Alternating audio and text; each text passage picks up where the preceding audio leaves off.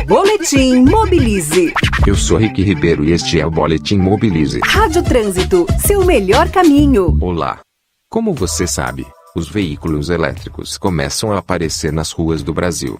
Pode até ser uma boa notícia, mas a nova mensagem empacotada pela mídia diz mais ou menos o seguinte: troque seu carro poluente por um carro elétrico. Carros elétricos reduzem a poluição e o ruído urbano. E são três vezes mais eficientes do que os veículos de combustão. Em um carro a gasolina, apenas cerca de 30 a 40% da energia do combustível gera movimento. O resto vira calor. No caso dos elétricos, a eficiência é superior a 90%. Mas ainda, os veículos elétricos não exigem o transporte do combustível, que chega pela rede elétrica já existente. Mas, se oferecem tantas vantagens, os elétricos não podem fazer milagres no trânsito das cidades brasileiras. Eles também ocupam muito espaço nas vias. Defendemos a ideia de uma migração do carro atual, individual, poluente e gastador, para um modelo de compartilhamento de veículos elétricos.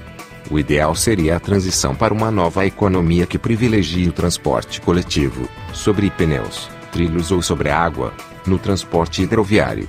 Bicicletas, triciclos e quadriciclos com assistência elétrica podem ser a melhor resposta para o transporte de pessoas e cargas nas áreas urbanas. De qualquer forma, já sabemos que o futuro da mobilidade é elétrico. Prepare-se. Eu sou Rick Ribeiro e este é o Boletim Mobilize. Na Rádio Trânsito, Boletim Mobilize.